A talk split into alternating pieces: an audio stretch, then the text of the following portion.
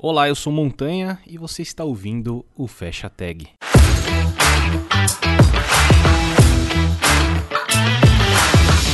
E o nosso convidado de hoje é o Rafael Fabeni. E aí, cara, tudo bem? Como é que você tá? Tudo bom, e você? Tô bem, cara. Muito bom. Melhor agora, né? Conversando com, o deus grego, o famoso deus grego, né? Muito bom, cara. Pô, para quem não te conhece, primeiramente, na verdade, muito obrigado por aceitar o convite. A gente tá tentando uns dias aí já gravar, né? Ainda bem que deu certo agora. E, então, pô, obrigado por aceitar o convite, vir bater um papo comigo. E para quem não te conhece, por favor, se apresenta aí. É, obrigado você, cara, por ter mantido o, o convite. Acho que a primeira vez que você falou fazem semanas, né? Eu estava no Brasil por é, motivo de força maior aí, sem nada. Então, valeu por ter mantido o convite. É, acho seu conteúdo demais, cara. Tá no meus top 3 podcast aí que eu ouço enquanto eu tô treinando. É, pô, muito legal. Obrigado mesmo pelo convite. É, meu nome é Rafael Fabeni, eu sou, sou de São Paulo, né, São Paulo capital, cresci por lá. Sou formado em design.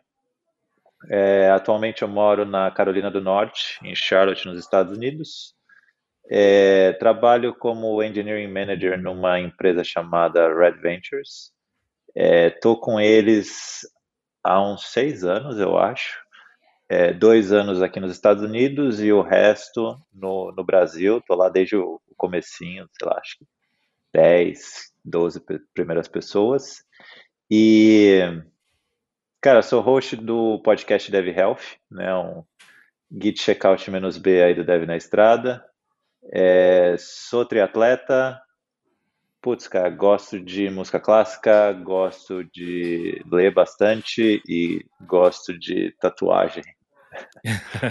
Sei que não combina muito, mas é, é um pouco aí do, do, das coisas que eu gosto. Pô, legal, cara, muito bom. E você citou o Dev na Estrada, a gente já, pô, a gente já conversou lá, a gente já fez até um, um, um episódio lá, meio que entrevista, né? Você falou um pouco da sua história lá. É, inclusive, eu tenho, né, a gente, pô, faz tempo que a gente não conversa, então eu tenho muitas curiosidades desse seu momento pós-Red Ventures que você falou ali, né? Na verdade, no começo da Red Ventures até hoje, a sua mudança de país e tal, essas coisas a gente nunca mais conversou sobre. Mas, pô, só para dar uma pincelada aí, um pouco antes da Red Ventures, só dar tipo um resumão aí, só para quem não ouviu Deve na Estrada ou, ou quem que ficar na curiosidade quiser ouvir depois, dá um resumão da, do, da sua trajetória ali na, é, no trampo até, até Red Ventures ali. O que, que você que, que você fez? Você falou que você é formado em design aí, já é, já é um pouquinho diferente. Eu também sou formado já. em design e já, já me identifico. Já é diferente. Cara, pois é, é uma história diferente é, da maioria das que eu ouvi aqui, porque muita gente, do, do, dos episódios que eu ouvi, o primeiro contato com o computador já vai para programação, né? Então já monta é. servidor. Eu lembro do Mendrone falou que hackeava no, não sei o que, acho que eu vi ele dos programadores, que ele hackeava os servidores e tal, não sei o que. Vi o do Rina aqui também, é, do Marsiglio. E, cara, meu primeiro contato foi com Photoshop. E eu não lembro, se você me perguntar o porquê, eu não lembro. e eu tinha um Fotolog com um amigo meu, cara, Fotolog. Olha aí, velho, já acusou a idade é, já, né? Já. E todo dia eu subia um efeito no Fotolog e achava aquilo demais. É, mas enfim, eu fiz aquele curso que todo mundo fez, né? Que Dreamweaver, Corel, Flash. Pode crer. E ele era dentro do clube. Eu cresci no Palmeiras, sou São Paulino, mas cresci na Zona Oeste, lá o Palmeiras é, é o clube da região. E eu ia todo dia, mesmo depois de acabar o curso, eu ia lá mexendo no computador lá, Resumindo, virei professor particular, isso com uns 14 anos. Então dava aula para quem tinha perdido, é aula para quem estava atrasado. Aí fiquei um tempinho lá, depois disso, com uns 15 anos, eu fui trabalhar numa, numa agência super pequena de um padrasto de um amigo meu, é, também totalmente focado em design. Uhum. E lá eu fiquei pouco, porque eu já estudava, já tentava carreira no esporte, jogando bola, então treinava pra caramba. E já tinha um outro trabalho, que é uma coisa que eu fiz por muito tempo, que é trabalhar com produção de evento, recepção de evento e moda. Essa é até uma coisa que a gente pode falar depois aí. Pô, legal. É, e, você, e você deu uma pequena introdução que o esporte está sempre tá, de, ligado é. na sua vida, né? Que é uma coisa que, pô, a gente vai conversar mais hoje, mas você já falou aí, pô, tava trabalhando ali com a parte de design, né? A parte de, de gráfica, agência, e mas já tava tentando uma parte profissional no, no futebol. É futebol, né, que você falou que você fazia? É, é. Eu fiz Maneiro. tudo, né? Quando criança, sei lá, acho que você faz tudo, né? Graças a Deus, meus pais sempre me jogaram para os esportes e eu cresci no Palmeiras, então, fazendo natação, judô, jogava bola. Aí lá para meus 12, 13 anos, que foi onde eu realmente tentei, né? Comecei a tentar e fui até, cara, joguei pelo colégio, tentei profissional, não deu, depois joguei pela faculdade, joguei várzea, aí até a hora que eu desencanei, falei, ah, não, chega. É... Mas aí depois eu só tive contato com a área, é, eu, eu fiquei meses nessa agência, porque financeiramente o outro emprego, nessa né, parte de evento e moda, era muito melhor. É, e aí eu só fui ter contato de novo com a área no terceiro ano da faculdade. Né? Entrei para o curso de design, e aí lá pelo terceiro ano eu falei, ah, agora chega, né? Chega assim, se aparecer alguma coisa muito boa ainda aceito, mas vou procurar alguma coisa na área. E você, e você lembra por que, que você escolheu design? Eu lembro de que de estar entre design, porque era uma coisa que tipo tava ali, né? Eu já tinha mexido com Photoshop, falei, pô, isso aqui deve ser legal. Não, só não tinha ideia, né? Não tinha uhum. ideia o que que era. É, mas falei, deve ser legal. Gostava de gastronomia, mas até hoje eu sou chato para comer, né? Fala, pô, vai me atrapalhar, né? É, mas é tipo assim, ah, não vou mexer com, sei lá, com ângulo porque eu não gosto. É tipo assim, ah, não vou colocar tomate na comida porque eu não como. Aí você fala, cara, não, não dá, né? É, gastronomia, eu gostava de hotelaria, mas eu acho que eu gostava mais de viajar do que de hotelaria. É, pelo fato de eu ter trabalhado é, vários anos com evento e essa parte de moda, me, eu tinha curiosidade de rádio e TV, mas eu não sabia se era isso que eu queria. E aí no final eu ganhei uma bolsa na IMB e falei, ah, vambora, né? vamos, vamos, vamos nessa. E cara, não me arrependo de nada, assim, adorei o curso. Adorei o curso. Você falou a AMB, é a AMB Morumbi lá, que é essa Isso, universidade? É. Fez design não digital? Sei... Fiz. Eu não Nossa, sei como tá agora. Era, era, o curso que eu ia fazer, cara. É? É, eu tava. Eu, a minha história de, de, do curso foi tipo assim: eu, eu também mexia com computador, tal, Photoshop, pá, e, e era a época do web design, né? Então eu também fiz esse curso que você falou, tal, mexi com Fireworks, né, Dreamweaver, pá. E a minha irmã trabalhou numa agência, minha irmã fez publicidade e propaganda, ela trabalhou numa agência, e eu, cara, eu mexia nos fóruns de design. E aí eu, eu fazia aqueles como é que é o nome? Tipo, esqueci o nome, mas tinha tipo a, a assinatura, eu acho. Nos fóruns ah, tá. você usava uma assinatura, que era um bannerzinho assim. E era muito vibe na época, eu não lembro o ano, acho que era talvez 2002, 2003. Era muito foda você fazer um bannerzinho que o que um a sua arte ali ia para fora assim. Tipo, é, ou, ou você usava um um gifzão bem feito, é, não tinha PNG transparente, né? Não, não tinha essa parada.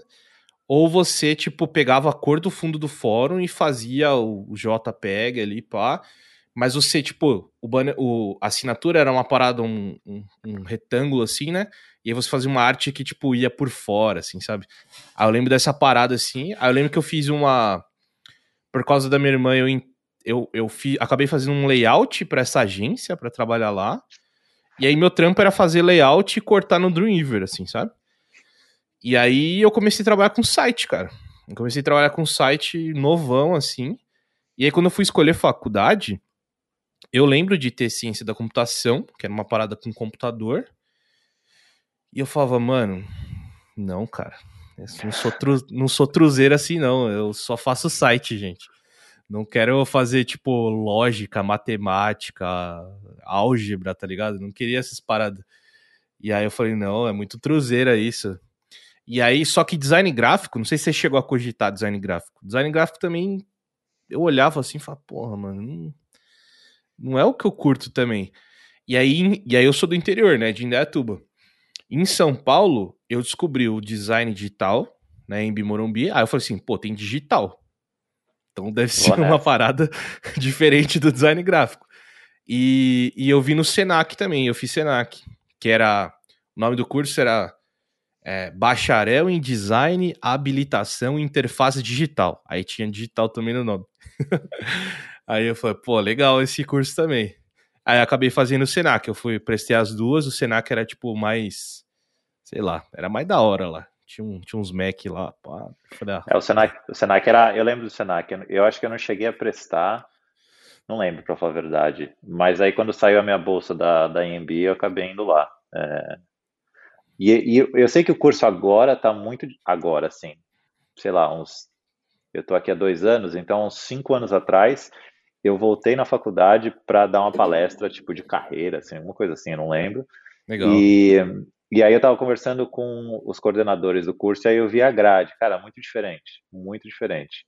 Mas é. É, na minha época eu vi design de som, animação, 3D, vi, teve um semestre que foi tipo front, HTML, CSS, JavaScript, é, putz, cara, muito, muito legal, assim. É, é, dá até vontade de voltar a estudar, mas é, é foi uma época muito boa. E... Você nem cogitou a fazer, tipo, ciência, sistema de informação? Não, não. Pode crer. É, eu também não cogitei, é... não. É, não.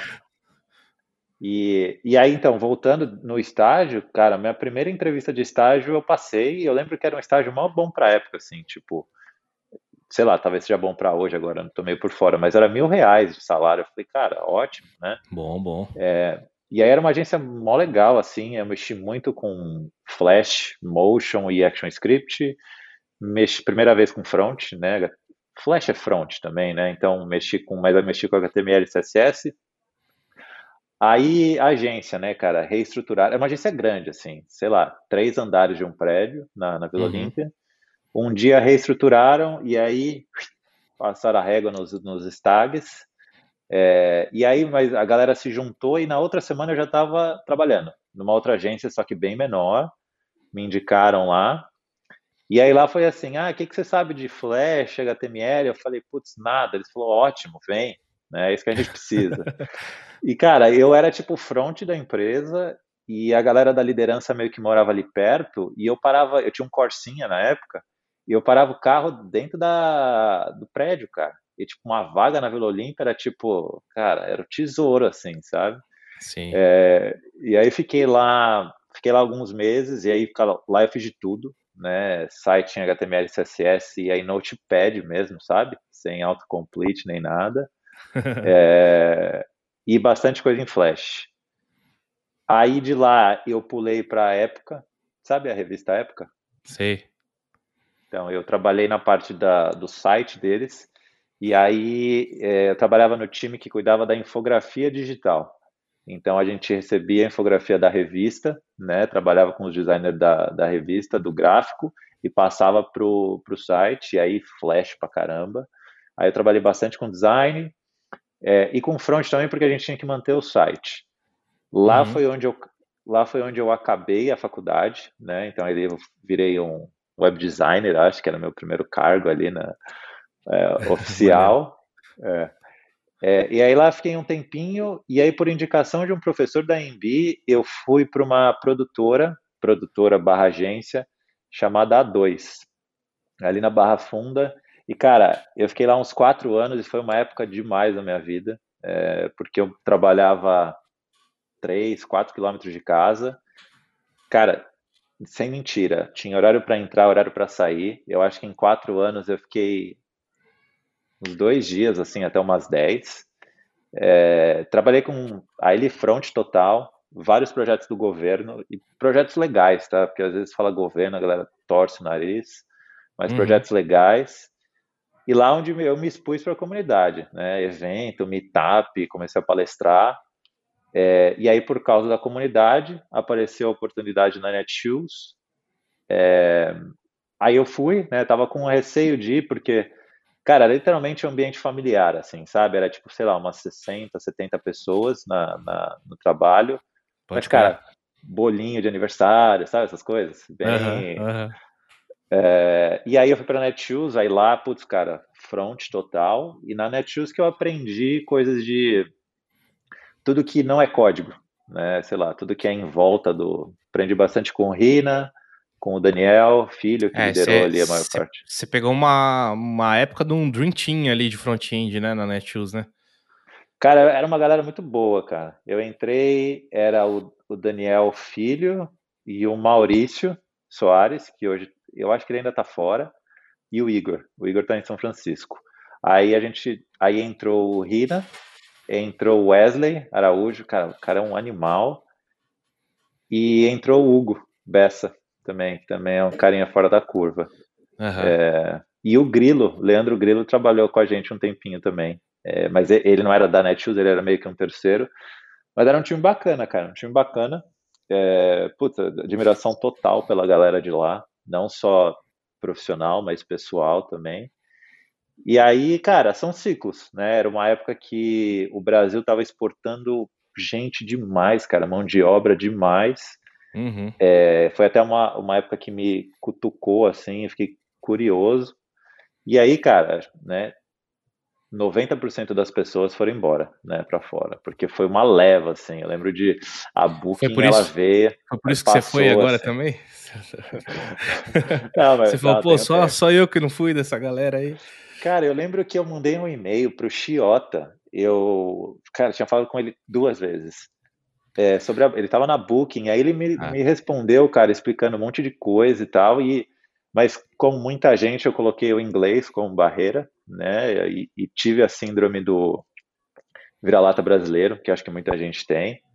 É, e aí eu lembro, eu não sei se foi ele quem que escreveu um negócio que era assim, você percebe que não era exatamente assim, mas era você percebe que não é uma viagem de turismo quando acontece alguma coisa e você tem que resolver essa coisa em outra língua né? Uhum. É, sei lá, queima o chuveiro, sabe? Coisa desse tipo.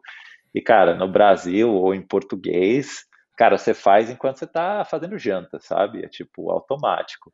Eu lembro quando uhum. bateram no meu carro aqui, que eu tinha que falar com o policial e ligar no seguro para explicar, cara, como que é para-choque? Eu não sabia quando era para-choque em inglês, sabe? E cara suando assim. É... Mas enfim, aí depois dessa, quando essa leva saiu da, da Netshoes, é, apareceu a oportunidade da RV, e aí eu fui para lá e tô lá até hoje. Pô, legal, cara. E você falou da Booking, é, eu tenho esses, esses momentos que eu lembro também, assim, e, pô, hoje a gente vê, né, hoje 2021, 22 aqui, né, agora que a gente está falando, a gente está vendo também uma alta demanda, né, de empresas internacionais e até por conta do nosso do, do nosso dinheiro, né? Do valor monetário que tá o país tal. Então tem, cara, tem, eu tenho muitos colegas de trabalho que estão trabalhando para fora de alguma maneira, seja em contrato real, porque tipo, aqui no Brasil tem uma empresa que só faz esse outsourcing, assim, sabe? Só o, o, eles têm um escritório minúsculo que o trabalho deles é ser a parte fiscal.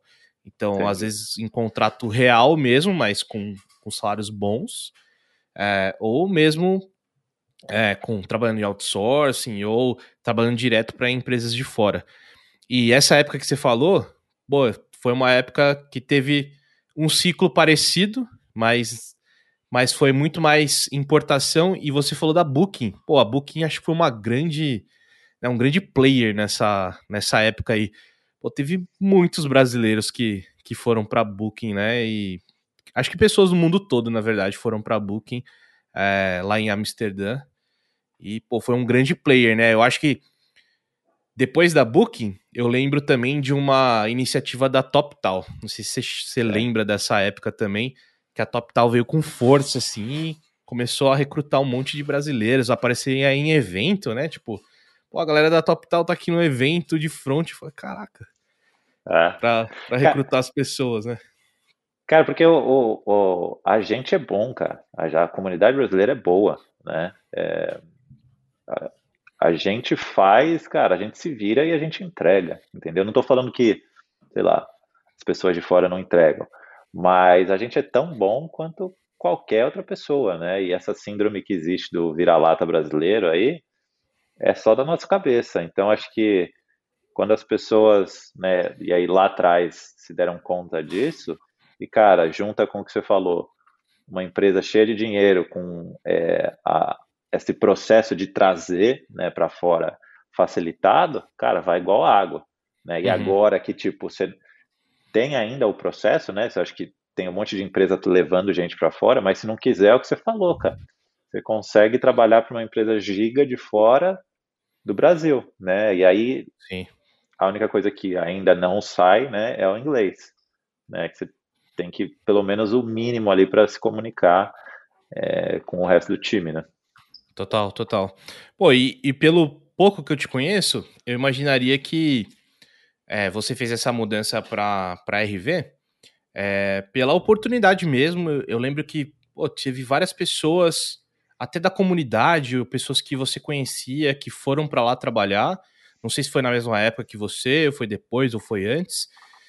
É, mas era uma empresa já internacional, né? Você tinha alguma é, alguma ideia assim de tipo, ah, eu quero ir para uma empresa internacional?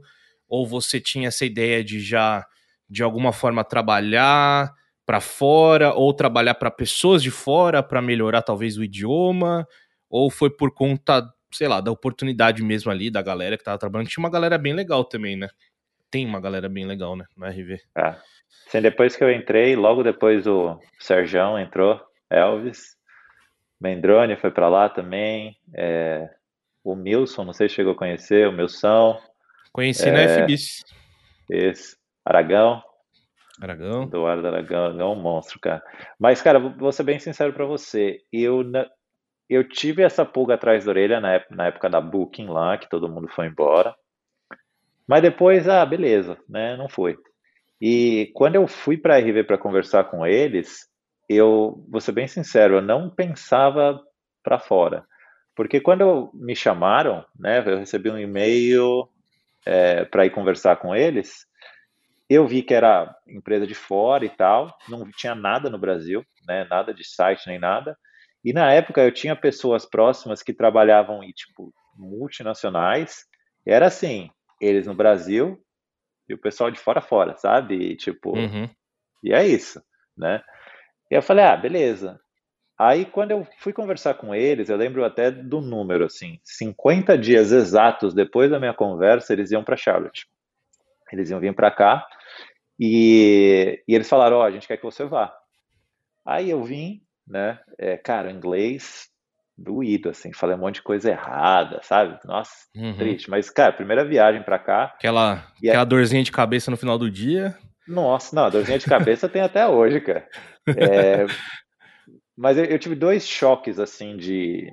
de Não de realidade, mas dois choques. Um que é o choque de cultura que acho que você teve também quando você vai para um país que você não conhece, sabe? Tipo, uhum. Tipo, ah, vou para. Eu só tinha ido para a França quando era moleque para jogar bola ainda. Então, Tipo, não sabia nem o que eu estava fazendo direito ali.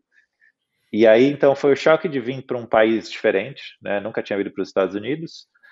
E, cara, o campus aqui, ele fica em, na Carolina do Sul, né? Tanto que o campus fica na Carolina do Sul e eu moro na Carolina do Norte, né? Bem na divisa, assim. E, cara, se você até, não sei se você já viu, mas tem várias séries e vários filmes que consideram Charlotte interior né? E tipo assim, uhum. americano uhum. mesmo, falando que Charlotte é interior. E a gente está afastado, a gente está uns 30 minutos do centro. Então, cara, eu saí de São Paulo, Vila Olímpia, sabe? Aquela loucura e buzina, pro aqui, tipo, tudo verde, sabe? Rua larga, não tem prédio, né? A RV é um dos poucos prédios que tem. É, tudo são aqueles centrinhos, assim, sabe? São casinhas e tal. Uhum. E eu falei, caramba, isso é diferente, cara. É, mas aí beleza, eu falei, ah, ainda pensei assim, vai ser legal vir mais para cá. E aí, depois de um tempo que a gente voltou, né, eu fui, o time foi crescendo, eu fui assumindo mais responsabilidade, e aí essa conversa veio do pessoal da liderança da RV. Falou, Fabiane, você já pensou em, em ir para fora, seja para morar, seja para ficar lá um tempo e tal? Eu falei, olha, não, né, mas Aí eles falaram, ah, beleza, vamos, vamos começar a trabalhar nisso. Acho que na hora que for a hora certa a gente a gente começa, né? A gente inicia o processo. E aí isso eu tinha 100% de certeza que ia acontecer quando fosse a hora certa, né? É, e aí o que aconteceu foi que eu acabei me expondo mais para cá, não só para cá, mas para o escritório de Londres também, a gente tem alguns outros lugares. É, e aí chegou uma época que eu estava vindo para cá, tipo, umas quatro vezes no ano, assim, sabe? Ah, Entendi. tem esse evento, tem essa reunião, tem esse projeto. É, e, você, e, aí... e, e, você acabou se expondo, tipo, você já, já tinha assumido papéis de liderança, esse tipo de coisa? Ou você assumiu mais, igual você falou, palestra? Tipo, você assumiu uma parada mais de disseminar conhecimento? Como é que foi? O que, que é cara, o se expor mais? O começo da RV, cara, a gente fazia de tudo, assim. É, eu trabalhei com o X quando eu entrei na RV, design, depois fui para código, aí, cara, é, fazia entrevista, escrevi job description, sabe essas coisas que uma hora tem que ter? Uhum. É, e aí eu ficava ligado, a gente tem o Slack, né? E aí pessoal tem vários produtos internos da RV, tem várias coisas que, tipo, tem um time que cuida disso. Então, sei lá, tem uma ferramenta de teste AB que é nossa, interna. E aí eu lembro que na época precisavam de. Eles estavam lançando uma feature nova e precisavam de teste. Eu falei, opa, bora, vamos testar, sabe? Uhum. É, ah, vamos testar num, não sei o que dessa ferramenta nova. Eu falei, é, eu testo, né? Comecei a meter a cara. É, ah, tem uma, vai ter um evento. É, eles fazem um evento anual que é, é imagina, cara, é um evento interno de tecnologia. E tá. aí eles pré-Covid, o que, que eles faziam? Pegavam as submissões e tal, e as pessoas que eles achavam legal, eles traziam para Charlotte. E aí faziam um evento aqui no, no campus em Charlotte. Cara, Entendi. mandei, aprovaram, vim, entendeu? É... E aí foi desse jeito que eu fui me expondo, assim, acabei virando... E como era um escritório menor na época, eu acabei é, virando a, a pessoa para perguntar sobre parte técnica e a pessoa vai perguntar sobre o escritório, porque não sabiam com quem falar. Aí eu falava assim: ah, a gente precisa de uma foto do time do Brasil para colocar no e-mail que a gente vai mandar amanhã. Com quem a gente fala? Fala com o Fabene. Cara, e aí eu, quando eu vi, cara, eu tava assumindo umas coisas, tipo assim, aleatórias, sabe?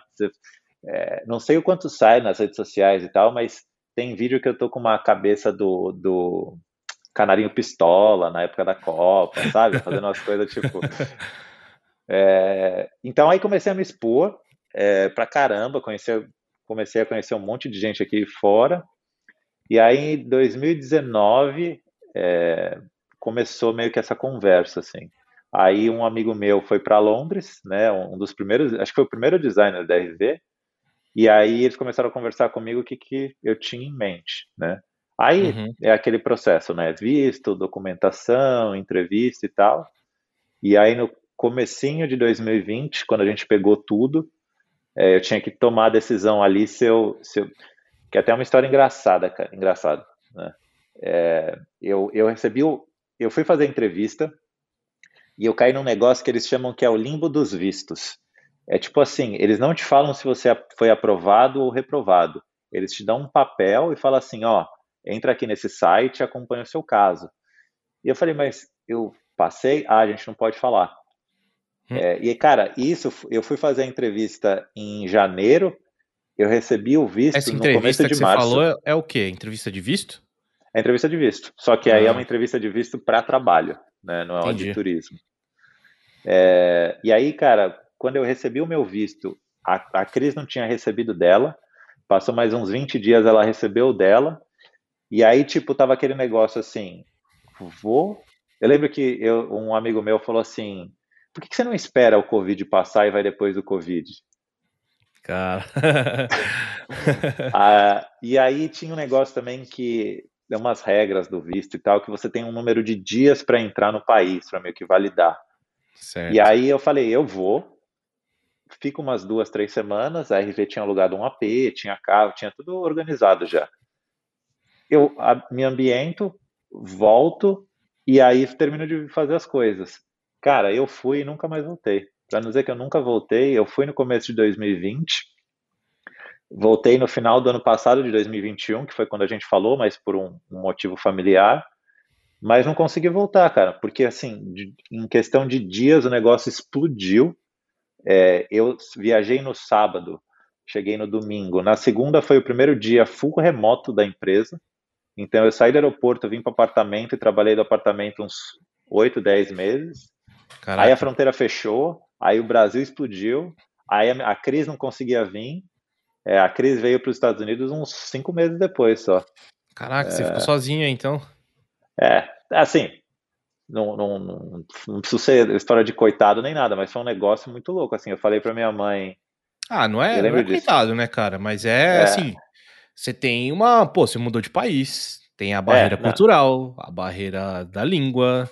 É, é foda, cara. Sozinho é foda. É. Principalmente porque você tem uma companheira, né? Se você não tivesse e tal, já fosse sozinho, já tivesse acostumado. Mas não, você tava acostumado a ter uma companheira, né?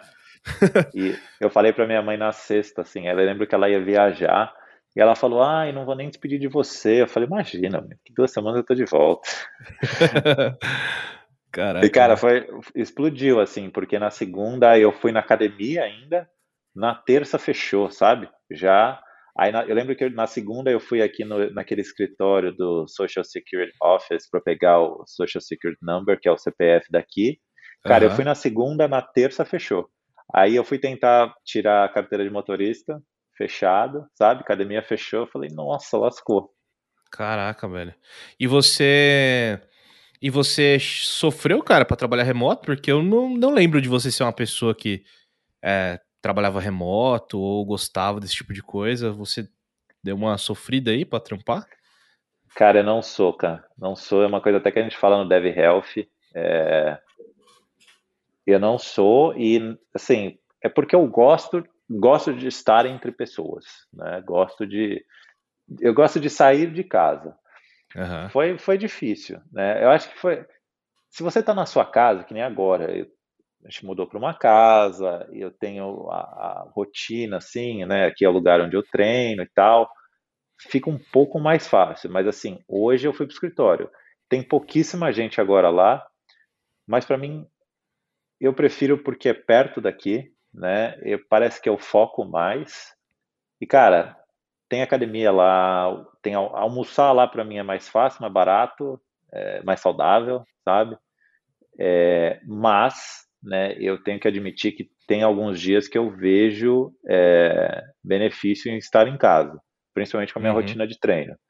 É, mas no começo acho que foi mais assim, em chegar num apartamento que você não tem ideia, né? Apesar de ser todo mobiliado, bonitinho e tal, é tipo assim, acordei e aí sentei numa mesa lá e comecei a trabalhar. Falei, cara, que loucura, estranho demais, sabe? é, a, o começo foi meio estranho, assim, mas sei lá, os primeiros dois, três meses foram, caramba, que estranho, sabe? Principalmente porque tava tudo fechado, né? O meu escape, que era treino, cara, não tinha bike, sabe? Não tinha academia, não tinha nada. Aí falar, ah, treina em casa. Fala, que mano é treinar em casa, cara? É muito chato. Não, fora que o treino em casa, pô, eu lembro que. Eu lembro de pesquisar alguma coisa, sei lá, bike, alguma parada assim. Não tinha, cara. Pelo menos aqui é, no Brasil, né? Eu sei que nos Estados Unidos eu, eu conversei com, com o William, né? Com o Zóia na época, que ele tá. San Diego? Não, sei lá, tá lá na Netflix lá. São Francisco lá mas não é São Francisco que ele mora, ali na região.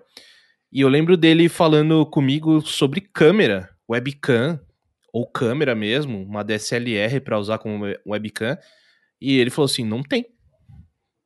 Não tem, cara. Todo mundo comprou, não tem na Amazon, não tem em lugar nenhum, não tem em loja nenhuma. É, não tem nem a, a, aquela webcam mais safada, aquela mais manjada da Logitech lá. não, não tinha, cara. Então eu também imagino que nessa época que o bicho pegou mesmo, pô, até se você quisesse treinar em casa, porra, você ia, você ia sofrer um pouco pra achar equipamento, achar uma parada. Você ia ter que, tipo, sei lá, fazer uma calistenia, uma parada mais, mais, ah. mais underground. É, e eu deixei tudo em. Deixei tudo no Brasil, né? Então, cara, eu vim com umas roupas de academia e um tênis de corrida. E eu falei, ah, depois vejo o bike, cara. E aí eu comprei um colchonete. Aí eu lembro até que o pessoal da RV do Brasil meio que fez uma, um, um grupo lá para comprar um desses aplicativos, né? Uma, uma inscrição que era tipo para grupo, que aí você fazia uns treinos em casa e tal, mas cara, até hoje, assim, se falar, uhum. ah, vamos treinar em casa, falar, ah, cara, eu prefiro botar o tênis e sair para correr, sabe? Pode é, crer. É, então, Pô, eu, eu, quero entrar, eu quero entrar nesse assunto da, dos treinos e tal, da, dessa parte que, que você curte treinar, mas é, antes da gente entrar nisso, é, só me conta um pouco como é que você chegou. Pô, você tá com um cargo maneiro aí, um nome, nome bonito, Engineer Manager, é. né? É, como é que você chegou nessa. Pô, pela, pela sua história que você contou, eu imagino que foi uma coisa meio que natural. Né? Tipo assim, pô, preciso dar um cargo para esse cara aqui que faz, faz tudo aqui. Mas, pô, me conta como, como que você chegou, cara. Você falou que pô, trampou com UX, depois design, depois front, depois era o cara que respondia era, a todo mundo. E era tudo, tudo junto, tá? E como que você chegou no Engineer Manager? O Engineer Manager já era um cargo no Brasil que você tinha ou foi conquistado aí? Como é que foi? Cara, foi, foi a primeira coisa que você falou, foi meio que natural. É, no começo, eu, eu, se você perguntar para mim como que eu fui contratado no, na carteira lá na RV, eu não sei, tá? E não, não tinha ideia, assim. Mas, assim, no começo eu fazia de tudo, assim. É, eu falei o X design, mas eu mexi, tipo, na, sei lá, no primeiro mês até a, terem mais pessoas no time que pudessem é, tirar o sufoco da galera. Mas Sim. aí depois, eu diria que vai 95% é, foi front. Brinquei um pouco no back, mas muito mais no front, né? Que até foi onde eu subi na minha carreira. E aí foi uma coisa muito natural, cara. Eu lembro de, tipo, quando a gente tinha, sei lá, umas 5, 6 pessoas no time, é, eu falar, isso aqui eu, eu, puxo muito do que eu aprendi na Netshoes e na A2. É, falar, cara, alguém precisa fazer alguma coisa, sabe? Então eu lembro de fazer uns workshops de S6 na época. Aí eu criei uma, uma reunião que tem até hoje, cara, que chama Weekly. É sexta-feira, quatro da tarde, aquele horário que você fala, acabou, né? A gente ia para uma uhum. sala e falar, gente, se alguém tiver alguma coisa técnica para mostrar e falar, a gente vai falar senão a gente só vai falar piada aqui, só vai falar merda, desculpa o palavrão, entendeu? Isso é a Weekly. É, e aí eu fui, fui, criando umas coisas, aí começaram a aparecer coisas tipo mais é, com responsabilidade, tipo, ah, a gente está crescendo, é, tem que trazer gente, mas a gente não tem um plano de carreira, né? E aí, cara, literalmente abrir o, o Word lá, o Excel, puxar o que tinha em Charlotte, né? E aí tentar adaptar para o Brasil. É, e aí quando eu vi, cara, foi subindo 10, 15 pessoas, assim, e eu meio que acabei ficando, ah, precisa fazer alguma coisa, fala com a Fabiane. Ah, com esse programa, fala com a Fabiane. E aí quando eu vi, cara, eu tava, tipo, fazendo as coisas que uma pessoa... Você que, que tava tomando decisão, as decisões, né? É, e tipo, ah, tô com esse problema aqui nesse projeto, né? É, tanto que no, antes de eu sair, de, de eu vir para cá, é, até acho que vai, sei lá, um ano antes, nesse último ano que eu fiquei na, no Brasil, eu não tinha um time, né? Eu ficava pingando assim, de time em time. Geralmente ficava, sei lá, duas a quatro semanas num time. Ah, ah eu lembro de, de cair num projeto que estava tendo problema de em relação a sprint, priorização e tal. E aí, cara, eu entrei assim, literalmente no código e falei, não, vamos organizar isso, sabe? Com a ajuda da galera, falar o que tá, que tá pegando? Ah, a gente precisa focar nisso, sabe? Aí eu ia lá e, pum, batia de frente com o PM, sabe? Ó, explicava e tal. Aí na hora e, que eu vi. E eram time, um... times horizontais. Times Tinha horizontais, tudo no time. É. Back-end, é. front-end, design. Design, time de negócio. Hoje está bem mais é, estruturado, tá? Eu lembro no começo era assim. E essa é uma coisa que eu acho que é legal, é, que é o time de negócio, vinha um analista, e ele era, no começo, ele também era a figura do PM. Né? Então tinha aquele tempo de explicar para ele o que, que é sprint, por que, que tem que ter um, um número de coisas para fazer, por que, que não dá para simplesmente sair fazendo. É, mas, pô, você via que tinha assim, sempre uma pessoa que tinha um, um pouquinho a mais para aquela área e, meu, a pessoa deslanchava. E isso dava uhum. muito certo. É, mas sim, era horizontal. E aí eu ficava pingando, cara, de time em time. É, e é o trabalho que eu fazia no Brasil é similar com o daqui. É, a única coisa é que aqui, como é muito grande, cara, eu faço focado num time só. Né? Então, Entendi. eu não fico pulando assim de time para time, é, porque aí já, já é mais centrado. Assim, acho que o meu próximo passo na carreira é tipo, dar um passo para trás e aí olhar mais coisas, sabe? É, mas não ficar pulando, assim. Então, seu papel hoje como engineer manager é você olha para um time só hoje? É, hoje eu trabalho num time que tem 11 pessoas na, na parte técnica. É, e aí eu meio que sou a figura, né? Na verdade, tem eu e um staff engineer, que é tipo a, a figura mais figura técnica, técnica, que toma desse, é, é, e aí ele toma umas decisões mais técnicas em conjunto comigo, mas lógico, o peso dele, é, a palavra dele tem um pouco mais de peso, e aí todo o resto, carreira, pessoas, reunião com parceiro, conversa com o time de negócio e tal, aí sou eu que pulo. Maneiro, cara. Pô, muito bom. Eu também tô com essa com esse nome, né, de Engineer Manager. A diferença do meu hoje é que eu é, eu lidero uma tribo, né, que eles falam, tipo aquele, aquele esquema do Spotify, né? Então são é um líder de de vários de no, no meu caso são quatro times, né? E aí seria líderes, líder de líderes agora, né? Maneiro, cara. Muito bom. É. E pô, top, cara. Pô, desejo, desejo todo sucesso aí no, Valeu. E você tá, você tá curtindo, então. É... Esperamos. Não esperamos Fabiane no Brasil, então. Nos próximos. Cara, nunca diga nunca, né? Nunca ah, diga ah, não, nunca. óbvio. É. Mas. Mas você curtiu o interior tenho... aí? Ah, eu curto, cara. Principalmente é, o meu escape, né? O meu hobby é treinar. E, cara, aqui tem algumas coisas que são bem mais fáceis, né? De você ter acesso. Não estou falando que é o país perfeito, tá? O Brasil é De e sempre longe. vai ser meu país, né? É, não tem não tem como você descrever a sensação de você voltar para casa, né? Eu uhum. estive aí no final do ano, cara, sensação animal, assim. É, mas tem algumas coisas de dia a dia que você, quando você volta você fala, putz, cara, complicado, né? Uhum. É, então, nunca diga nunca, mas eu acho que por agora, até em questão de carreira, acho que é muito mais para cá né, do que pra ir. Maneiro, cara. Pô, você tava falando lá dos seus treinos, das paradas que você curte fazer, de pô, correr para fora, tô vendo uma bike aí atrás. É. E aí uma hora você falou, pô, tem uns equipa meus equipamentos eu tinha deixado no Brasil.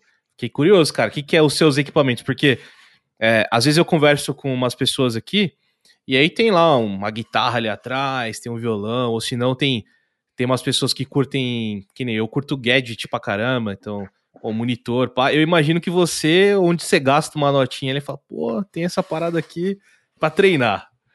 Qual, é, quais são seus equipamentos aí? Você tem uns, uns equipamentos diferentão aí? Cara, eu gasto, assim, meus gastos são é, necessidades básicas, né? Comida, tal, não sei o quê. Livro e triatlon cara, não gasto com mais nada, nada, nada, nada. Eu quero, uma meta minha para esse ano era ir em shows, né? Eu acho que por estar aqui eu tenho, vou ter mais é, acesso a alguns shows que de repente nem vão para o Brasil, mas aí vai depender do, do Covid, né? Uhum. É, mas, cara, é o triatlon, é o triatlon. Se você, na minha casa aqui, se você subir, o meu escritório, que é onde eu trabalho de casa, ele tem uma mesa, dois monitores e uma cadeira. Cara, não é nenhum desses bonitos, assim, nem nada. Eu invisto mesmo nisso aqui, assim, é tudo que você está vendo aqui. E aí é bike, é tênis de corrida, porque, assim, triatlon... Você tem, você tem um... Você tem um armarinho com 20 tênis de corridas diferentes? Cara, no momento eu tenho eu tenho três tênis ali, um que eu vou aposentar e eu, eu comprei um on. Pô, três vou... tênis? é, eu tenho uns, um vai, uns oito, pelo menos. É, não, um eu vou aposentar, que já deu. É, um tá pedindo arrego, né? Aí eu, a minha meta é ter um agora que eu vou usar para o dia a dia de treino, e eu comprei um ontem, que é o que eu vou usar na prova, né? Que é um tênis novo. É, mas, cara, gente, o triatlo a gente fala que é um esporte só, mas, né, você tem natação, você tem a corrida, você tem a bike, é, aí você tem coisas acessórias, tipo fisioterapia, é, musculação e tal. E nutrição, cara, né? Você está falando aí de um, provas de treinos até de 3, 4, 5 horas, tem que investir em suplementação. Então, o equipamento que eu falo é tipo bike, manutenção de bike, é, a roupa de corrida, tênis de corrida, é, o rolo de treino que está aqui atrás de mim. Monitor cardíaco, você usa essas paradas? Monitor cardíaco, relógio, é, aí coisa de segurança, né? Você vai para a rua, tipo, assim, uma coisa é você sair para correr, tá 20 graus no Brasil. É, no sábado eu fui correr com o pessoal aqui, cara, tá menos 4. E aí Nossa. É tipo assim, você, precisa se proteger, né? Luva, touca, lâmpada. Ontem, cara, eu fiz um treino aqui de bike, era um treino de bike com corrida. E, cara, a Cris tava, chegou, eu conversei com ela, cara, eu esqueci, assim, de colocar luva. Coloquei casaco e tal. É, e, cara, ontem, quando eu falei, nossa, tá frio, né? Mas beleza, deve estar, tá, sei lá, deve estar tá com o corpo quente. Cara, quando eu cheguei, tava menos um, cara. Minha mão, ela cortou inteiro os dedos aqui, porque eu saí e do frio. Caraca, mano. É, então, assim, quando eu falo equipamento, são coisas desse tipo. E, cara, o triatlon é uma, é uma brincadeira sem fim, assim, a brincadeira de gente grande que não acaba. E até Sim. é um negócio que você tem que. Que até acho que eu falei no, no Dev Health, que é você tem que botar no papel qual que é o próximo item ali da lista que vai te trazer uma performance, né, que vai valer o seu investimento. Senão, Sim. Cara, você se perde. É, porque, porque eu fiquei imaginando assim, pô, a gente, né, igual você falou, você fez vários esportes e tal, e imagino que vários deles você fez por, por lazer, por curtir, né, por, por, por gostar da parada. Cara, é difícil você ver alguém, tudo bem que eu não falei, eu falei com poucas pessoas que fizeram tri triatlo, né, mas eu imagino, pelo menos, que é uma coisa que, tipo, ah, eu não vou brincar de triatlon, tá ligado? Tipo, já é uma parada que você já tá num outro nível, assim. E todo hobby ou toda parada que você faz que passa aquele nível. Tô brincando? Cara, já começa a ficar, tipo. Ó, eu, eu posso dar um exemplo muito, muito baixo ainda, tipo. Eu lembro que na época que eu trampava em São Paulo também, é, eu comecei, trabalhava na FBIS lá com Aragão, saudoso Aragão. É, saudoso. E aí você falou, pô, lá na Vila Olímpia era, era tipo um prêmio você conseguir ter uma vaga na garagem, né? E, e realmente era, era muito difícil. E aí na época eu, fui eu comecei a trabalhar de bike. E era quase que o mesmo privilégio você ter uma vaga de bike na, na, nessa época, né? E, e aí eu comecei a trampar de bike, cara. E só nisso daí, tipo, pô, eu só trampava. Não era tipo o meu esporte, uma parada. Cara, mas só nisso daí você vai. Tipo, ah, beleza, comprei uma bikezinha aqui. Aí daqui a pouco você, pô, tem uma. Acho que um quadro de fibra de carbono, melhor, tal, não sei o quê.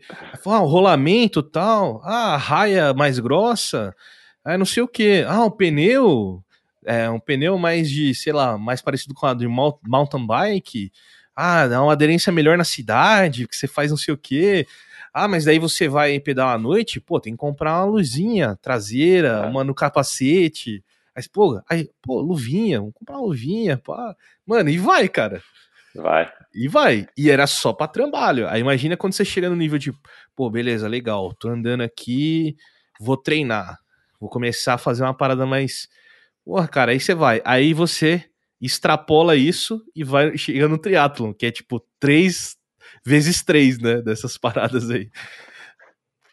Cara, é, é um pouco isso aí, é um pouco do meu dia a dia. é, e assim, eu só até postei esses dias no Twitter que eu só tava tweetando coisa de, de treino, cara.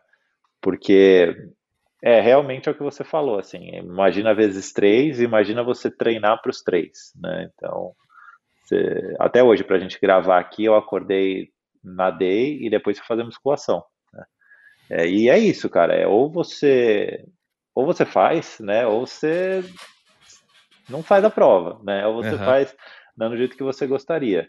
E, mas tem uma coisa, cara, que eu aprendi, assim, aprendi, né? Quando eu comecei no triatlon no Brasil, eu também sou, sou novão de triatlon, tá? Eu posto as coisas, tenho essas coisas aqui, mas eu só tenho.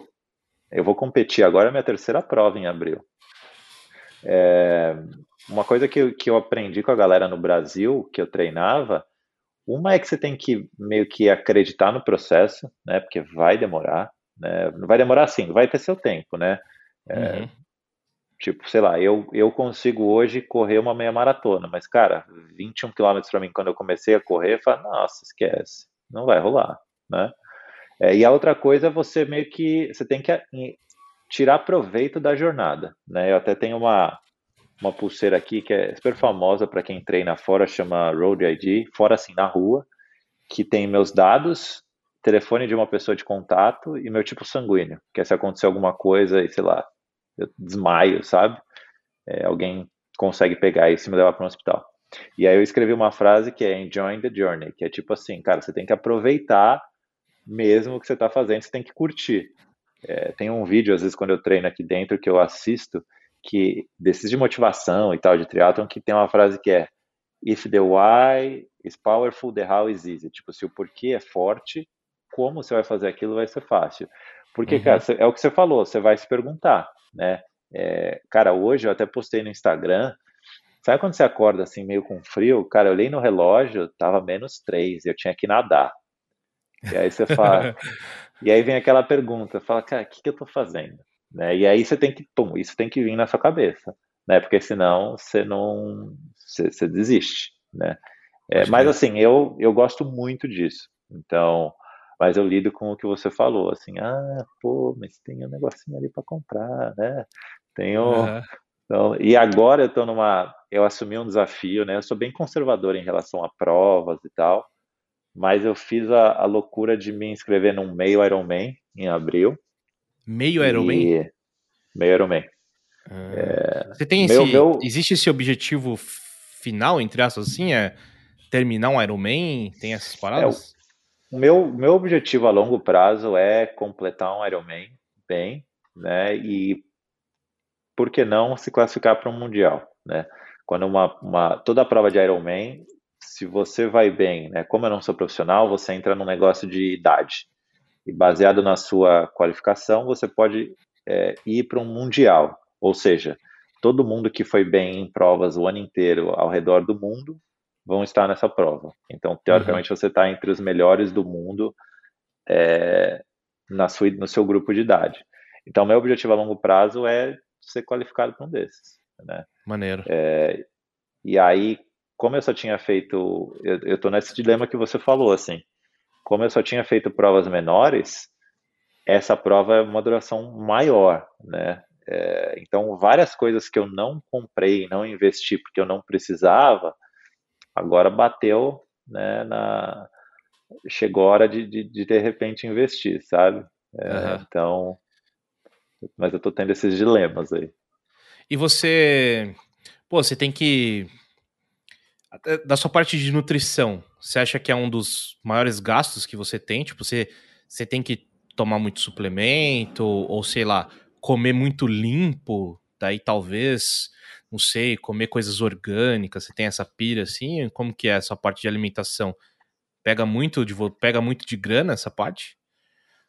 Cara, não, assim, não é que não pega muito, pega, né? É, mas Assim, aqui não é tão caro, entendeu? Acho que aqui o acesso à suplementação, ele não, não pesa tanto.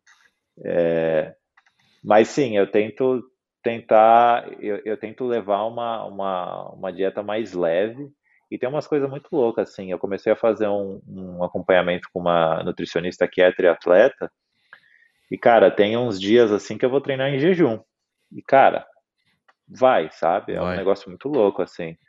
É, mas sim, tipo, eu até, gravei, eu até tinha gravado um vídeo, eu não sei se eu postei lá no canal, que até estava mostrando que ah, eu tenho esse gel que eu vou tomar na corrida e uhum. o da bike é o principal, cara. Quando você vai, eu fiz um treino, é... cara, foi no, um pouquinho antes de ir pro Brasil, que foram cinco horas de bike. E aí, cara, literalmente você tem que tipo fazer o planejamento inteiro, assim, sabe? Garrafa, colocar os gels no bolso, o que, que você vai tomar, a cada quanto tempo, uhum. porque por mais que você esteja preparado fisicamente, a nutrição pode te derrubar. É, eu já experiência própria, experiência própria. Eu já liguei para a crise de posto de gasolina, falei meu, vem me buscar, não, não consigo pedalar. Caraca, velho. Pô, e você falou aí do meio Iron, o que que é? Eu não lembro o que que é o Iron inteiro. O que que é um meio Iron? O que que você tem que fazer? O meio é 1.9 quilômetros de natação, é 90 é mar aberto? de bike. Depende de onde é a prova, né? Eu, a prova que eu me inscrevi é mar aberto, mas eu já nadei as, as últimas duas provas. Uma, uma foi num lago e a outra, por causa do tempo, eles jogaram numa piscina. Então Pode era uma piscina giga e você nadava em, em snake, que eles falam, em cobra, assim. Mas geralmente uma, as provas de Ironman, é dificilmente, eu acho que nunca é interno, tá? É, tá. Ou é lago, ou é represa, ou é mar. Então aí então, é 1.9, 90 de bike e a meia Caralho. maratona, 21, cara. 90 de bike. E, é, e aí o full você, multiplica. Meia dois. maratona é o quê? 20, 20 e poucos É 21.1. 21.1. Caraca, mano. E aí o full. Então você tá se preparando agora para essa prova. É a primeira vez que você vai competir uma meia maratona? É. E... Por isso que você tá todo. Caralho, todos os é, horários aí tô... fudido. É, não, porque eu quero, eu, eu tenho o um pensamento que, tipo assim, tudo que eu puder controlar e fazer para me ajudar, eu quero fazer, né? Boa. É, tinha uma prova que fica entre as distâncias que eu fiz as provas e o meio Ironman, que era para eu ter feito um pouco antes de ir para o Brasil, mas a prova foi cancelada. E aí eu virei 2022 falei, quer saber, vou, vou me inscrever em um e, e vamos que vamos. É, e aí me inscrevi, peguei uma bike nova, deve chegar daqui umas duas semanas. Maneiro. E aí, cara, tô, tô indo, cara, tô metendo a cabeça nos treinos aí. Legal. Pô, eu tenho duas, duas perguntinhas aí antes da gente encerrar. Sei que tá chegando numa horinha aí já. Mas uma, uma na verdade, não é uma, é, é, uma, é uma pergunta, mas é uma constatação. Você chegou a. Você já assistiu um, um filme chamado Peaceful Warrior? Ou Poder Além não. da Vida? Cara, não sei se eu já contei isso no cast, mas, pô, eu sei que lá na minha empresa eu já contei várias vezes. É, pô, mas é um filme que eu gosto bastante, cara. Se um dia você tiver curiosidade, se eu não me engano, tem no YouTube, de tão antigo que ele é, acho que é 2008, talvez, 2006. É, acho que tem no YouTube inteiro. Então chama Peaceful Warrior, ou Poder Além da Vida. Ele conta a história, cara, não é nenhum filme, nossa, meu Deus. Mas é a história de um de um ginasta que, pô, ele meio que a vida dele é a parte do ginasta tal, e ele quer. Acho que o, o objetivo dele, né, o sonho dele é uma conquistar uma medalha, acho que nas Olimpíadas, no caso. E e aí você falou da jornada, cara, e o filme ele passa bastante essa mensagem, sabe? Muito assim, tipo, durante todo o filme ele fala isso. E aí tem uma cena bem bem bem marcante no filme que é, é no filme tem meio que como se fosse um, um mentor, assim, uma figura que não, não revela no filme se é uma pessoa que já morreu, uma pessoa que tá meio que é uma pessoa interna da, do cara, daí ele conversa, ele tá conversando com o subconsciente dele, tipo, o filme meio que não revela muito, é, pelo menos eu não lembro se ele revela ou não, é, mas chega um dia, né, ele, acontece várias coisas do filme, chega um dia que ele fala assim, pô, acho que hoje você tá preparado. Aí o cara, pô, você, o ginasta, né, fala, pô, tô preparado e tal. Ele, pô, vou te mostrar uma parada legal. Ele vai, começa a caminhar com o cara, tal, e o ginasta todo feliz. Porra, legal, vou ver uma parada bacana, tal, né? Pô, todo felizão, tal, dele sobe uma montanha foda, o cara, pô, tá chegando, tipo criança assim, né? Pô, tá chegando. Tá ali, não, calma, tamo chegando, tal. E, pô, animadão, assim, subindo, mas já tava cansado, né? Pô, subindo a montanha tal. Aí chegou lá no topo da montanha. Daí o cara falou assim, pô, chegamos. É isso. Daí o cara olha assim e fala: Pô, a vista? Pô, é bonito aqui, mas. É isso? Daí o cara: Não, aqui, ó, aqui embaixo. Aí olha para baixo assim, aí não tem nada. Ele aqui, ó, no meu pé. Aí tem uma pedrinha assim. Aí fala: Pô, a pedra? Ele pega a pedra assim e fala: Pô, que, que tem de especial nessa pedra? Ele: É uma pedra. Daí, porra, você falou Passou um tempo, não sei o quê. Ele falou assim, pô, mas você tava feliz no caminho inteiro? Ele falou, pô, mas eu achei que eu ia ver uma coisa surpreendente. E você me mostra uma pedra? Ele falou, pô, achei que você ia gostar. É, você tava todo feliz no caminho e tal. Aí beleza, aí faz um, um minutinho de silêncio ali. Daí o, o ginasta pega ele fala assim. Aí ele fala, The Journey, The Journey, é, é, ele fala, The Journey e tal. Aí ele entende, daí ele fala assim, The Journey, uh, como que é a frase? The Journey make us happy, uh, not the destination. Então, tipo, tem uma frase lá, um coach lá, que é tipo, é a jornada que tem que fazer você feliz, ou que traz a felicidade, não o destino. Então, meio que ele faz um, quase que uma analogia ali, é, de como que é ganhar a medalha. De como que é chegar no topo lá, ou talvez terminar a prova que você falou, e você ir lá e levantar um troféu, pegar uma medalha, ou pegar um certificado, tipo, pô, finalizei o Ironman e o certificado é um pedaço de papel, cara. Tipo, é um pedaço é. de papel, a medalha é um pedaço, sei lá, talvez de ouro tal, mas. É, ou de bronze, ou que, enfim, qual que seja o metal ali, mas é um pedaço de metal, né? Então, tipo, mostra bastante que a jornada é o que importa. Você tem que estar tá feliz na jornada, é aquilo que vai te trazer a felicidade, não o destino. Aí, pô, é muito da hora, cara, essa a mensagem desse filme, assim. Outra mensagem que ele, que ele faz bastante no final é de você aproveitar o momento, de você sentir o momento que você tá. Então, que isso é uma coisa que acho que os atletas passam muito também, acho que todo mundo passa, mas os atletas são intensificados nessa parada do tipo, ah, quando eu tive, quando eu conquistar, quando eu estiver lá na frente, aí eu vou aproveitar, aí eu vou curtir, aí eu vou prestar atenção, sabe? Tipo, sempre pensando lá na frente. E aí o filme retrata muito, tipo, quando você tiver 100% focado no agora, no que você tá fazendo agora, aí você vai sentir tudo, sabe? Tipo, no filme retrata meio que ele sentindo, ele tá tomando um banho, ele sente as gotas, tipo, uma parada meio até de uh, de mindfulness ali, né? Tipo, ele sente a gota da água batendo, ele fala, pô, escuta o, sei lá, a, a, mosca voando, tá ligado? Coisa que você meio que não repara no dia a dia, né? Você nunca tá 100% naquele momento. E aí a mensagem que ele fala é que quando você tá 100% naquele momento, é que você realmente sabe que deu 100% é, de você para aquilo. E aí você fica satisfeito, cara, com o resultado sendo lá o, o pedaço de papel ou não, você fica satisfeito porque você deu 100% de você naquele momento, sabe? Eu achei bem maneiro é. esse filme. Da hora, cara, da hora. Faz total sentido. Até porque é aquele negócio que você puder controlar, né, que é controlável, você vai tentar trabalhar em cima. Cara, o resto tem que saber lidar, né? É... E é uma coisa que você falou, né, só para completar. Eu acho que para mim a diferença é eu tenho um compromisso comigo mesmo de treinar né? É uma coisa uhum. que me uhum. diverte e tal, e é uma coisa que é um compromisso meu. Mas não pode ser uma obrigação, né? Quando começa a ver obrigação, você fala, putz, cara, é, amanhã tem que treinar, putz, que saco. Aí é hora de rever, né? É, pode crer.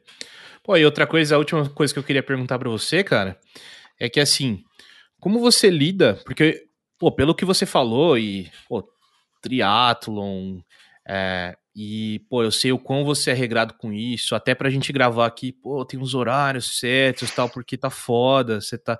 É, eu tô, tô, ligado, assim, tipo, você tem que ter um. Você, você tem que fazer isso, senão não funciona, né?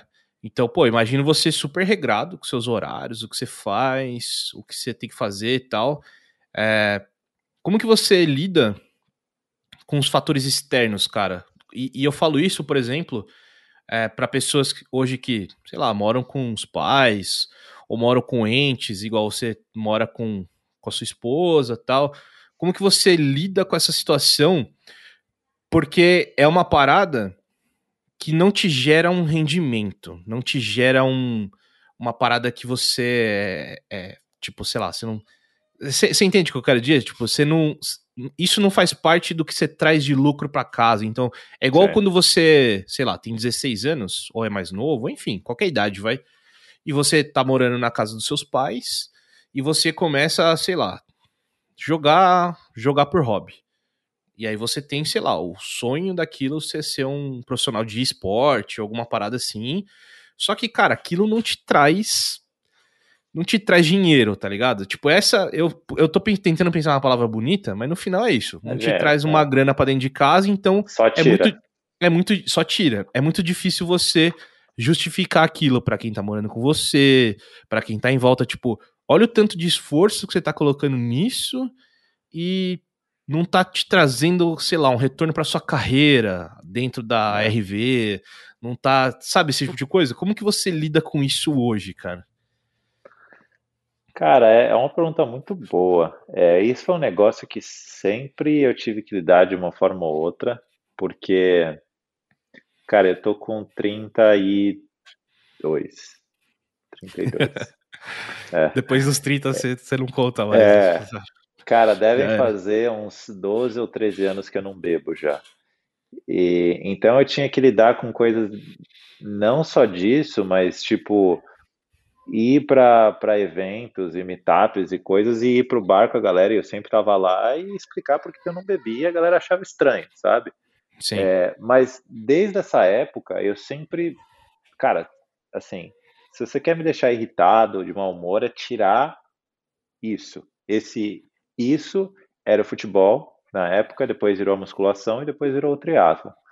É, lógico, né? A prioridade ainda, cara, é o trabalho, né? RV. É, e é o meu desafio agora é como que eu concilio uma rotina de treino para triatlon com a RV. É, e aí é o, o clube das 5 da manhã. É, e o clube das 5 da manhã, né? É, Mas essa é, uma, essa é uma discussão boa, cara. Assim, eu, eu tento me fazer o balanço ali do limite do, do quanto que eu não estou exagerando também. Tipo assim, cara, eu preciso de uma bike de 10 mil dólares? Não, seria legal ter, seria, mas assim, eu, eu tô numa performance que uma bike de 10 mil, 10 mil dólares vai me fazer diferença? Não, entendeu? É, em relação à carreira, cara, eu já não tô falando que eu já cheguei lá, tá? Tô longe de chegar. Mas assim, se tem uma coisa que eu que eu aprendi tomando porrada todos esses anos é que, cara, tudo vai ter seu tempo, seu tempo, né? Então, pô, enquanto eu tô trabalhando, eu tô 100% lá, sabe? Me dedico, tal, gosto de ler coisas para casa, de, de carreira, de liderança. Mas eu, eu sei lá, eu não acho que eu deixar de treinar, por exemplo, sabe? Eu treinar menos vai me fazer progredir mais rápido na carreira. É, então, eu acho que para mim o desafio agora é como eu consigo é, manter os meus treinos, manter a rotina e ao mesmo tempo, lógico, né, manter a minha prioridade que, que é a RV. E, cara, a Cris, minha esposa, ela me conheceu quando eu era louco, né? Jogava bola, cara, ia jogar em tudo que era lugar em São tá, Paulo. Tá acostumada já. É, três. Hoje que ela mandou mensagem de manhã, é, ela falou, nossa, tá frio, tá? Eu falei, tá. Aí eu mandei um print para ela do, do, do, Garmin, né, do treino. Aí ela falou, você tá correndo? Eu falei, não, meu, eu tava nadando, olha aí no print. Aí ela falou, em caixa alta assim, você tava nadando, você é louco, não sei o quê. Então ela já, ela me, ela, ela me apoia pra caramba, sabe? Ela me apoia, ela, meus pais, minha irmã. É, até nessa, nesse desafio do meio Ironman aí, ela falou, meu, vai, vai. É, mas, cara, para mim é algo natural, assim. Eu acho até, uhum. para fechar, se eu tirasse essa outra parte, cara, ia afetar muito o profissional. Sabe? Entendi. Vou falar, porra, que nada pra fazer. Entendi. É, cara, e eu acho que também uma, uma parada que talvez você você deve ter controlado isso durante todos esses anos, né? E é você não ultrapassar a barreira do chato também, né? De você, putz, só pensar nisso 24 horas. Aí, tipo, eu falo isso mais pela, pelas pessoas que convivem com você, né? Tipo, sei lá, a sua é, esposa não é uma triatleta, eu acho, não sei. Não. Mas aí, sei lá, você tem também que saber lidar com essas paradas, né, Sim. tal, e... Da hora, cara, da hora. Só isso, só esse exemplo que você falou que você da... Tá. Só, só esse exemplo que você falou, por exemplo, da bebida, já é uma parada que é uma questão social ali, né? Que você, tipo, aprendeu a lidar com o tempo, né? Tipo... E, cara, e, e se puxar, eu tô em. Eu, cara, eu era arroz de meetup, cara, no Brasil.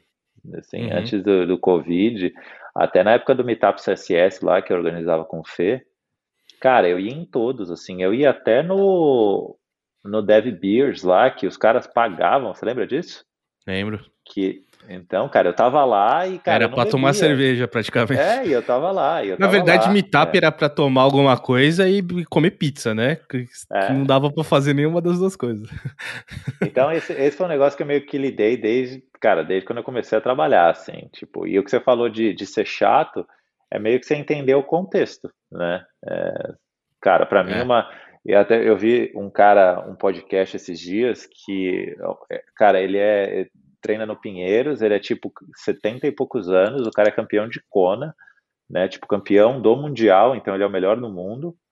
É, e ele fala assim: ah, pô, quer dizer que para eu ter vida social, é, eu tenho que ir pro bar, encher a cara e tal, não sei o quê. E aí ele fala: minha vida social é acordar cedo no final de semana, fazer o treino com meus amigos, parar depois num bar, numa padaria, fazer um puta almoço e ficar conversando. Uhum. É, e, cara, eu, eu, eu balanceio bem as coisas, assim, sabe? Eu não deixo de sair, é, a não ser que você fale assim, é, isso aconteceu no Halloween. Cara, eu tinha uma prova, que foi até que eu gravei o vídeo do, do 5K no canal, que eu queria bater meu recorde do 5K. Falei assim, amanhã eu vou bater meu recorde de tempo. E aí tinha uma festa na noite anterior. Eu falei, meu, não vou. A prova começa às 8 da manhã, né? Não, uhum. não vou. Aí, nesses casos, assim, eu meio que abro a sessão. Do resto, cara, geralmente eu tô em tudo. Boa. Pô, e eu acho também que é, esse lado do esporte e. E que, que, assim, é meio que todas essas coisas meio que refletem no seu corpo, na sua. no seu estilo de vida, no seu humor, até talvez. Então, tipo, meio que. Eu diria que é até da hora, assim, tipo, você fala assim, ah, eu não bebo, tal, no evento social, tal porque eu treino, faço não sei o que e tal, é muito mais tranquilo, porque meio que você mesmo reflete isso, sabe? Tipo, pô, você tem um corpo atlético, você, pô, tá, tá, não tá cansado, sabe? Tipo, tá com uma cara boa, pá, tá, tá, tá com saúde, vamos dizer assim, né? Tá transparecendo saúde. Então isso meio que é, é da hora, né? E acaba, e acaba dando o um efeito contrário, tipo, você é meio chato, entre aspas, tipo, ah, eu não como essa parada, ah, eu não bebo isso, ah, eu não faço aquilo, mas os resultados que dão são visíveis e até meio que dá o efeito contrário, da pessoa fala assim, porra, mano, da hora, hein? O que, que, você, que, que você tá usando aí? O que, que, que, que eu faço pra... O que, que eu tenho que fazer pra, pra, pra ficar assim também, sabe? Então, esse resultado é, é da hora, né? Tipo, sei lá, às vezes se a gente comparar com com alguma outra atividade que não seja esporte, é, que a pessoa vai e, e, né, usa aquilo, vive 24 horas aquilo e acaba ficando um pouco chata, né? Tipo, às vezes acontece. É, mas aquilo meio que não reflete muito no, no estilo de vida dela, na, na parte física tal, então é um pouco mais difícil. Mas já o esporte não, eu acho que dá o efeito até o contrário, cara você ser regrado, você fazer as coisas certas e tal, pode dar aquela impressão do tipo, putz, lá vem o cara lá que não, que não come nada tal. Ah, Mas ah, no é, final a pessoa fala assim, porra, da hora, hein? Da hora, o cara focadão aí, tá tendo uns resultados maneiros, né? Isso é legal, cara. Legal, velho. É, lá vem o cara do Whey Protein. é, pode crer. Pô, mano, pô, muito da hora conversar com você. Muito bom. Legal, Fazia né? muito tempo que a gente não, não trocava uma ideia é, sobre essas coisas. Pô, parabéns aí pela sua trajetória de novo que você contou, pela, pelas coisas que você conquistou é, e tá conquistando aí. Pô, boa sorte aí no, no meio, meio triatlo, não, meio Iron, né? É. Meio Iron. É. E boa sorte lá, cara, vai dar tudo certo. E deixa o espaço Valeu. final aqui, cara, para você dar um recado aí, fala do seu canal, se quiser falar um pouco do Dev Health, chamar as pessoas para escutar lá, cara, o espaço é seu, fica à vontade. Boa. Cara, o, o Dev Health, é, como eu falei, é um Git Checkout menos B ali do Dev na estrada. E hoje ele é apresentado, é, eu e a Kate, a gente apresenta o podcast, e a ideia é literalmente mostrar que tecnologia e vida saudável conversam. Né? E aí a gente traz pessoas para contar casos, tenta trazer profissionais da área, né? nutrição, educação física e tal, É, a gente não voltou a gravar ainda nesse começo de ano, né? A gente tem algumas coisas é, engatilhadas aí, então de repente a gente deve começar a gravar em, em breve. É, mas aí devhealth.com.br, arroba devhealth, Twitter, Instagram, é, dá para achar a gente. E o canal, né? O canal foi uma, uma ideia minha no ano passado, um pouco antes de eu, de eu ter que voltar para o Brasil, que eu falei, putz, meu, eu faço umas coisas muito loucas, sabe? Por que eu não começo a gravar isso, né? É, e tá na minha listinha lá, né, nos meus dilemas, se é se eu compro uma GoPro ou não. Porque, cara, eu saí para correr sábado, 4 horas, é, tava menos 4, era 6 horas da manhã. Cara, você se corresse aqui, essa barba é maior que a minha. Cara, minha barba congelou, assim, ó. e aí, pô, essas coisas, cara, você vê, você fala, pô, eu preciso mostrar para alguém, cara, sabe? Eu queria começar a gravar essas coisas. Então, é, tem acho que dois ou três vídeos no canal só de, da minha prova de 5K, um outro de corrida.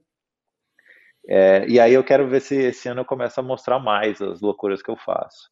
E aí, putz, quem quiser seguir, só digitar Rafael Fabene em tudo que é lugar me acha, né? Twitter, é, rafaelfabene.com, Instagram, Facebook, o canal é Rafael Fabene no YouTube. Então, quem sabe não compra uma GoPro aí, né? E começa a mostrar um pouco do, do dia a dia. Pô, fechado, cara. Então, de novo, muito obrigado, cara por trocar essa ideia. É, vai, vai. Eu, o lance da GoPro vai rolar. Você só, só fala assim, ó, eu mereço. Manda um eu mereço aí. é isso aí. Que daí rola. Cara, de novo, brigadão. Valeu você que tá assistindo aí, escutando a gente. E até o próximo episódio. Valeu. Obrigado, Fabê. Valeu.